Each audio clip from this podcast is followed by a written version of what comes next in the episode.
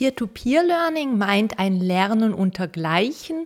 Da drin steckt das englische Wort Peers für Gleichrangige oder Gleichaltrige. Ähm, Peer-to-Peer-Learning kann also so vorliegen, dass zum Beispiel Schülerinnen und Schüler einer Lerngruppe gemeinsam voneinander und miteinander lernen.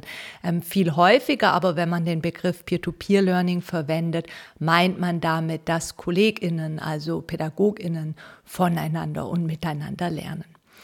Der große Unterschied vom Peer-to-Peer-Learning zu einer klassischen Fortbildung ist, dass man bei der klassischen Fortbildung immer sowas hat wie eine referierende Person oder auch mehrere referierende Personen, die quasi den Auftrag hat, einen bestimmten Inhalt an die teilnehmenden Personen zu vermitteln.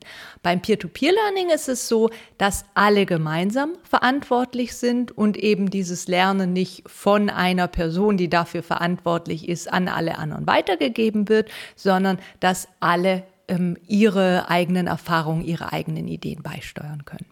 Das hat ziemlich viele Vorteile. Zuerst mal ist es natürlich so, dass es direkt passende Fortbildung geben kann. Man muss also nicht darauf warten, bis vielleicht endlich mal die richtige Fortbildung von irgendjemand angeboten wird, sondern kann das direkt gleich selbst in die Hand nehmen. Weiter ist es so, dass Peer-to-Peer-Learning-Formate auch oft so aus der Praxis für die Praxis raus gestaltet sind. Das hängt eng zusammen mit dem ersten Punkt. Weil es eben eine passende Fortbildung ist, ist es so, man hat genau die eine konkrete Herausforderung und sucht dafür jetzt eben nach Lösungen.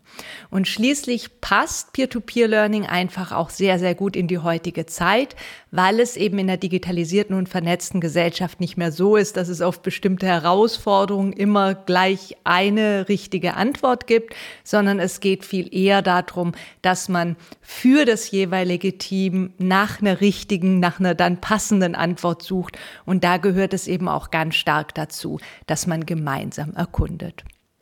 Peer-to-Peer-Learning konkret kann ganz unterschiedliche Formate haben. Ganz häufig ähm, sind zum Beispiel sogenannte Mikrofortbildungen. Das kann man sich wie so kurze Lerneinheiten vorstellen, wo man möglichst wenig auch dafür vorbereiten soll und wo einfach ein paar Menschen, die sich an einem bestimmten Thema, die an einem bestimmten Thema Interesse haben, zusammenkommen und dann zum Beispiel in der Mittagspause sich darüber austauschen. Größer ähm, wird Peer-to-Peer-Learning, wenn man es zum Beispiel im Rahmen von einem Barcamp gestaltet, also einer Unkonferenz, was sich dann zum Beispiel ganz gut für pädagogische Tage ähm, eignet. Und wenn man noch so ein bisschen informeller werden will, dann zählt zum Peer-to-Peer-Learning auch sowas wie Meetups oder Stammtische, wo man einfach beispielsweise am Abend zusammenkommt, sich austauscht und vernetzt und an dieser Stelle eben auch voneinander und miteinander lernen kann.